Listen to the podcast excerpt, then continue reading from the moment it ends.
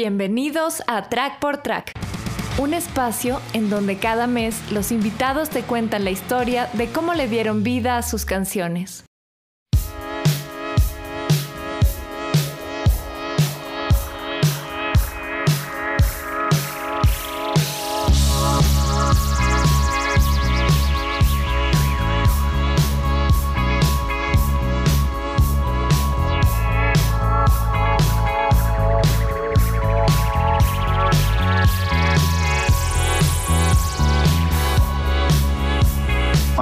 Tiene ya aproximadamente tres o cuatro años de existir. Se forma porque tenemos varios amigos en común aquí dentro de la escena de, de Mérida. Y pues al platicar, platicando un día, hablamos cada quien de los gustos y que teníamos ganas de hacer un proyecto de música original que fuera alternativa, con influencias de rock, de electrónica, del pop también. Este, pues concluimos que estaría buenísimo que hiciéramos el intento de formar un proyecto original. Y pues bueno, desde el primer momento que, que lo, que lo intentamos vimos que había ahí una, una sinergia, que había una compatibilidad y dijimos, bueno, pues esto hay que, hay que trabajarlo, hay que darle seguimiento y aquí seguimos.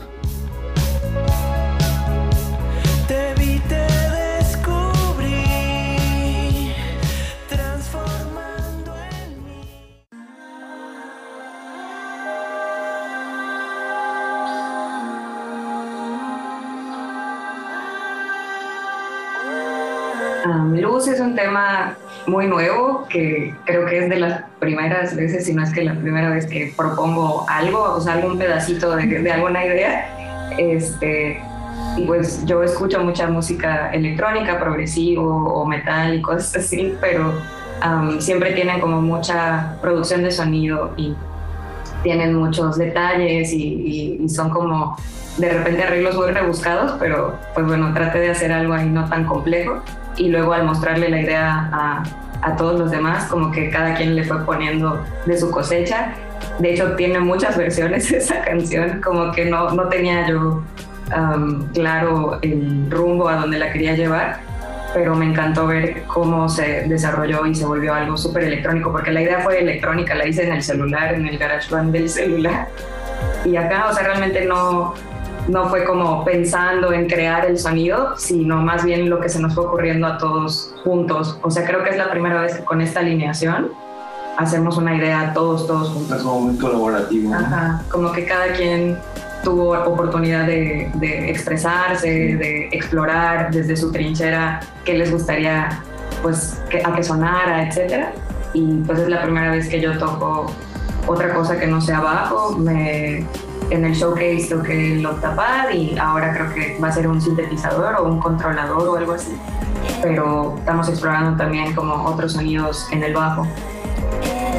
Pues creo que esa fue la primera idea porque no tenía ningún plugin en el celular ni strings que sonaran bien, entonces con la voz tarareé el fondo como si fueran strings para después ponerle strings o algo así y, pero les gustó, entonces se quedó la voz haciendo esa atmósfera en la parte de atrás que serían unos strings, si hubieran habido strings, pero pues no. Y ya una vez que teníamos la maqueta, digamos, que Tania llegó con esa primera versión de la canción, pues la llevamos al estudio y prácticamente todo el proceso de producción lo, lo llevamos ahí con Chris, que es el que está ahorita de, produciendo las canciones en su estudio y ya todo el, asunto del arreglo y, la, la, estructuración final, digamos, del, tema, eh, lo hicimos en el, en el estudio, ¿no? Es esa parte de la composición. De hecho, en esta canción precisamente yo toco sintetizadores, no toco guitarras, las guitarras las toca Chris. Yo metí ahí unas dos o tres capas de sintes, este, aprovechando que me acababa de yo de comprar un, un sintetizador, dije, no, pues esta es mi oportunidad, ¿no? Para, para usarlo.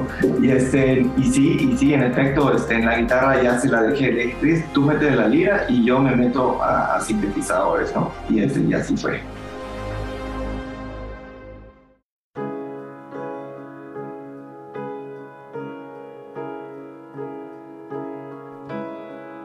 Bueno, este, este tema en específico, paréntesis, y el de todo, que, que los grabamos a la par, los grabamos antes de que empezara todo este show de, del coronavirus, ¿no?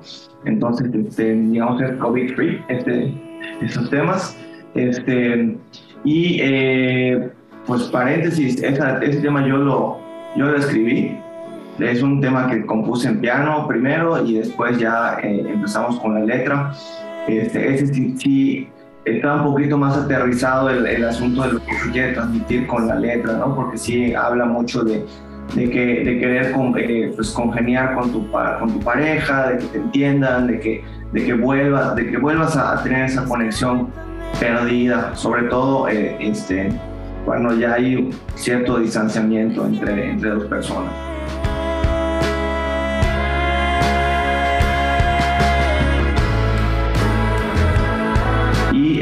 Bueno, ya luego, la, como decimos, la, la apargamos. La apargamos. Este, le pusimos el sello ya de, ponerle todos los arreglos. Este, aquí sí le metimos unos, unos, unas capas, el, Tere, que es el que toca también simples en la, en la, este, en la, en la banda, metió allá unos, unas capas de strings, metió unos mellotrons. Este, o sea, ya enriquecimos muchísimo el, el sonido de, toda la composición, ¿no? Y creo que el resultado pues, estuvo bastante, bastante chido, sobre todo porque además Tania fue la primera canción que se aventó a cantarla ella sola, nos dijo, no, pues esto está buenísimo.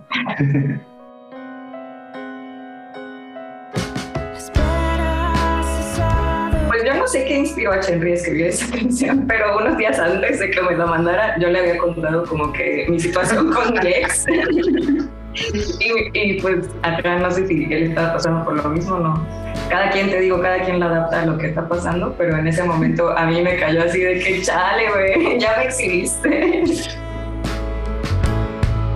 Justo eso de estar pasando por eso me animó más a cantarla porque sí me gusta mucho cantar, pero es muy diferente cantar en un escenario o cantar tú solita que cantar con tu banda o hacer coritos o cosas por el estilo, ¿no? O sea, cantar ya es exponerte, ya es, o sea, no sé, como que ponerte vulnerable, estar muy concentrada en ambas cosas, trabajar mucho este, tu coordinación y cosas por el estilo y yo no me sentía lista, pero Chen ya sabía que sí estaba lista y me dijo, dale, cántala, anímate, no sé qué. Entonces, para mí fue como no solo hablar de mi historia, que en ese momento se trataba de esa relación, pero después se convirtió como en mí, como en decirme a mí, güey, este, entiéndete, ayúdate, escúchate, protégete, o sea, como que ella fue más para mí y de hecho la grabamos dos veces. La primera vez que la canté, la canté como que pensando en esa relación y sentí que hasta mi voz no, no me latía como sonaba, no gesticulé muy bien, entonces como que estaba, como que resistía, eso sentía que expresaba la voz, como que resistencia. Y la segunda vez que la grabé, ya fue con esta perspectiva de hacia mí, como cosas que me pido a mí o me digo a mí misma. Y salió muy diferente, salió con muchísimo aire, como que siento que hasta se escucha una apertura, no solo de cómo gesticulé, sino del aire, cómo, cómo va saliendo el aire, como que ya se escucha más sutil.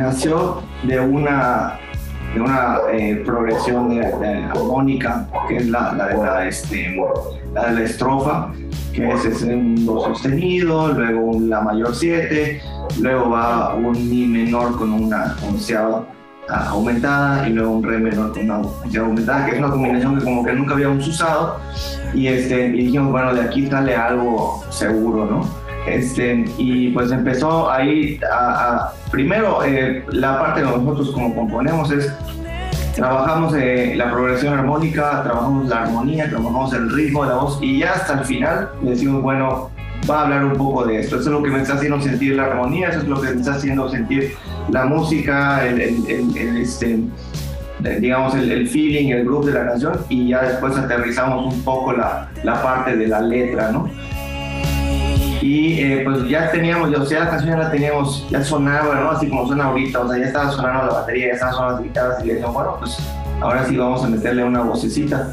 Pero realmente lo que nos mueve a nosotros así, de, digamos, desde de, adentro es eh, la atmósfera que creamos, la música que estamos haciendo, y son las guitarras que suenen con distort o, o, que estén limpias, pero que se entienda armónicamente todo lo que queremos este, transmitir y ya las palabras solitas van cayendo. ¿no?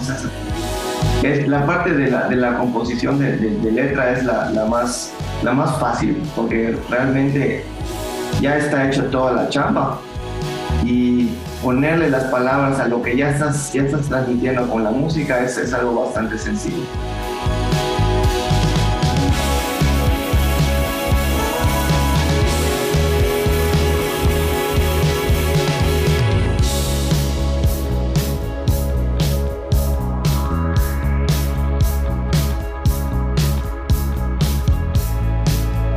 General Fargo tiene letras, pero que son muy adaptables o interpretables desde la perspectiva que sea de cada quien. Entonces, siento que usamos las palabras óptimamente, no sé cómo se dice, pero acá no hablamos de más, no contamos historias de más, o sea, como que cada quien desde su experiencia puede adaptar la letra a lo que experimenta, siente, está pasando por ese momento, etcétera a veces puedes pensar que se trata de amor, a veces puedes pensar que se trata de una catarsis de la vida o algo así. Entonces eso me parece muy interesante, sobre todo en Bajo Control. Siento que puede contar 1800 historias, de hecho para el video eh, nos sentamos como a platicar qué se nos ocurría, qué sentía cada quien de, de escuchar la canción y yo en ese momento estaba pasando por un momento muy horrible. Entonces a mí se me ocurría pues eso, o sea, como mostrar a alguien con pues como la perspectiva de que internamente estás en crisis, pero por fuera no lo expresas o no, como si te embotellaras todo el sentimiento, ¿no? Entonces piensas que todo va a estar bajo control, pero luego pasa algo que te hace reaccionar y sacar todo eso que te llevas guardando hace rato. Entonces para mí significa eso, pero para todos los demás puede ser algo distinto.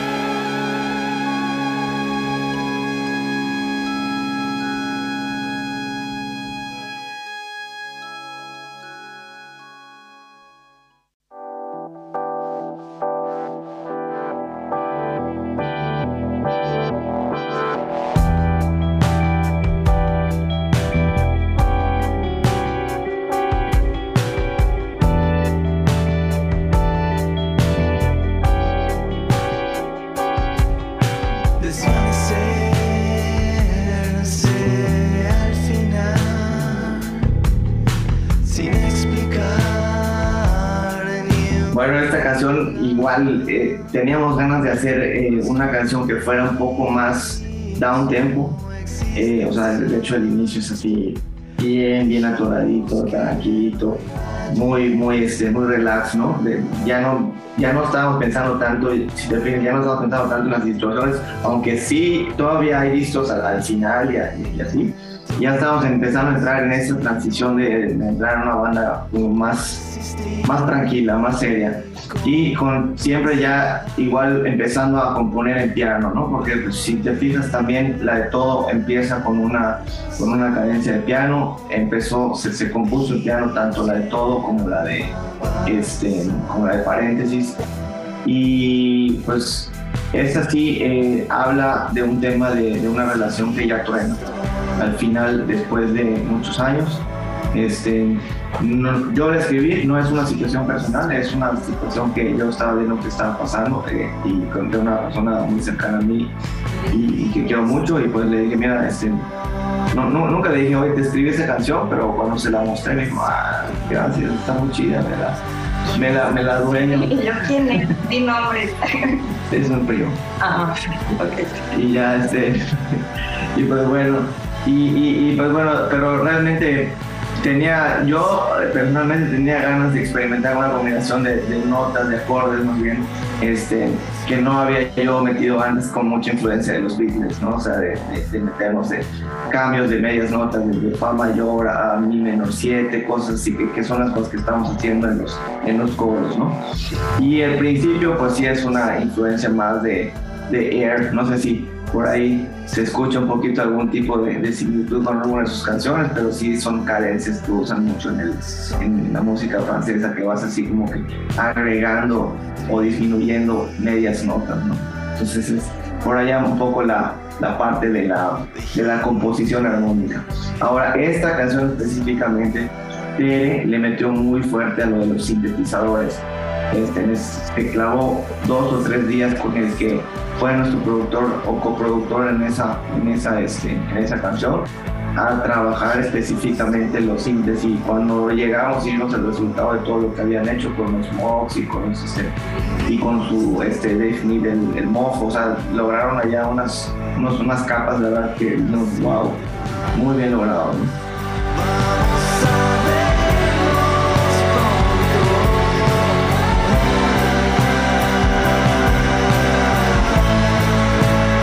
Igual eh, en, estas dos canciones, tanto paréntesis como todo, las produjo también Daniel Martínez, que es el, el Mones, este, que es un audio muy, muy, muy, muy cercano a nosotros. Lo queremos mucho. Lo queremos mucho y de hecho trabaja con una artista chilena que se llama Mon Laferte. Él está ahorita de gira con ella, está, está muy pegado a ella desde hace rato. El de swing y pues él creció con nosotros aquí haciendo música, como varios músicos de PC que están trabajando con, con, artistas muy fuertes. Este, son, es de aquí de la, de la camada, digamos.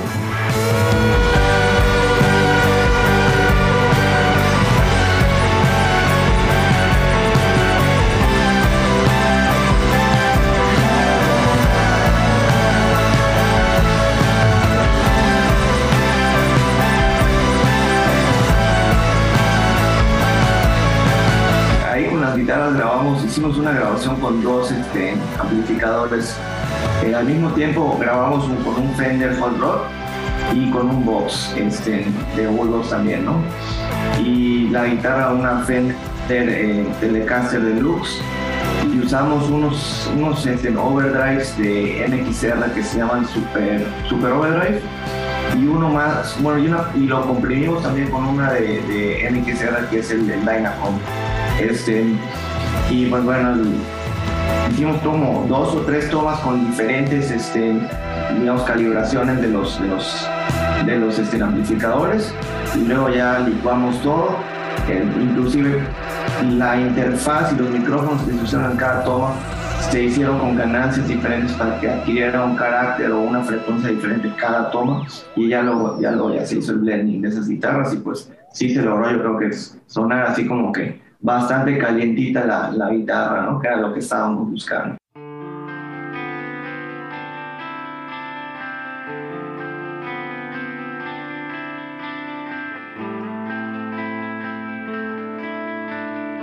Creo que ahí definimos como nuestro sonido y ahí creo que fue de las primeras canciones que de verdad hicimos con confianza, así de que ya sabíamos pues cómo suena cada quien y qué esperábamos de la idea principal y esa sí la construimos súper juntos todos, ¿no? sí, sí, sí, esa sí fue muy, muy de pago, de hecho lo hicimos así. Generalmente yo llegaba ya con una, con una idea ya más estructurada y aquí les dije, mira, tengo esas tres notas, vamos a ver qué puede salir.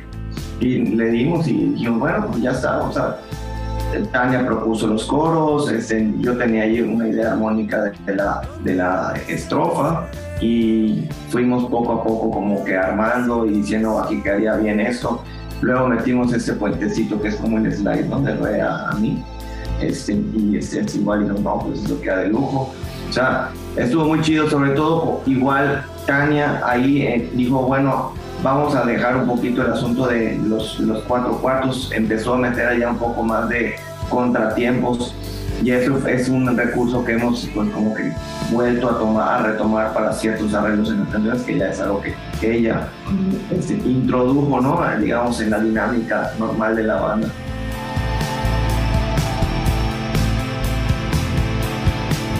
algo que nos gusta hacer mucho, que, que le queremos siempre dar mucha este, eh, importancia son las armonías de las voces, que es algo que, este, que creo que también es un sello de la banda. En mi caso, por ejemplo, yo tengo muchísima influencia de los Beatles, de Surdoc, de, este, de, de de, bandas más nuevas como eh, Nightlands, como Parcels, no sé si igual los conoces, que son bandas que hacen con mucha, muchas capas, o sea, cantan todos, ¿no? Eso está padrísimo. Y aquí pues por lo menos Tania y yo procuramos cantar en todas las canciones, al menos en algún momento los dos juntos, ¿no? O sea, es como que la...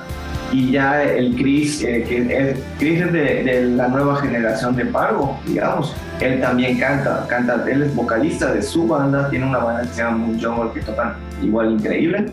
Y él es vocalista de su banda, igual ya nos está ayudando con el tema de las voces para ya hacer una polifonía pues más, más este, completa, digamos, ¿no? De las voces, que es algo que nos encanta a nosotros.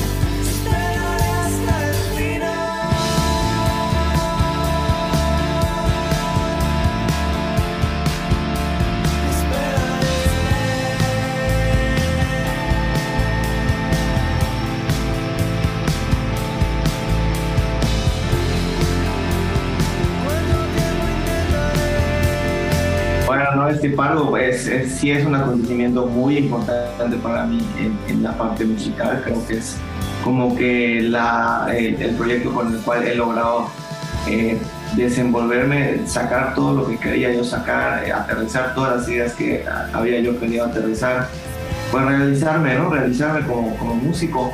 Y pues mi expectativa con Pargo es que sigamos haciendo música eh, por los siglos de los siglos, espero. Este, no tenemos ningún tipo de, presión de que tengamos que estar sacando música cada determinado tiempo. Lo seguimos haciendo porque podemos y creo que lo vamos a poder seguir haciendo. Y, y también la expectativa es poder viajar más, ¿no? Ah, esperando que este tema pandémico pare, ¿no? Pero todavía la semana pasada estábamos en el ensayo, porque realmente nos vamos a ir a tocar a donde queramos, ¿no? Queremos ir a tocar a, a Sudamérica, queremos ir a tocar a Estados Unidos, queremos tocar a otras partes de México. O sea, realmente podemos ir a donde queramos, ¿no?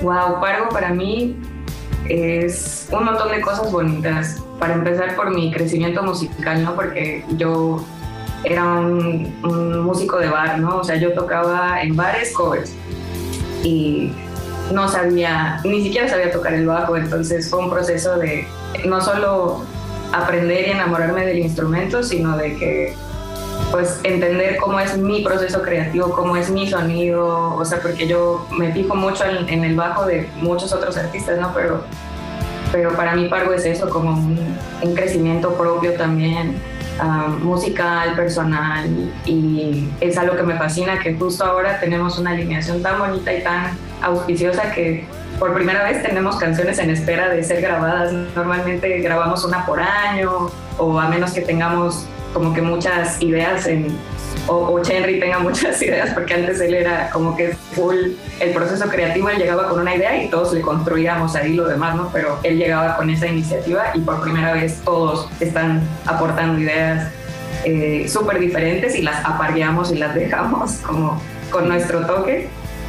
Pero siento que, que justo eso significa como un crecimiento que no termina y que cada vez que damos un pasito para arriba, siento que todos descubrimos algo nuevo en nuestro sonido. En Chin no me hubiera atrevido a hacer tal cosa, pero, pero ahora que lo hice suena chido, entonces voy a tocar los sintes o voy a tocar el octapad o, cosas por el estilo. Entonces ahorita creo que es una confianza muy grande y muy bonita de que nos está permitiendo explorar otras cosas ya sin miedos Así tenemos redes sociales, el Facebook es arroba pargoban, el Instagram igual es arroba pargoban y estamos en todas las plataformas digitales de música, en YouTube también. Pargoban. Pargoban. Pones Pargoban y ahí estamos. Ándale. Así lo encuentran. Si te gustó este episodio y quieres enterarte de todas las novedades de este podcast, visita trackportrack.com y suscríbete a la lista de correo.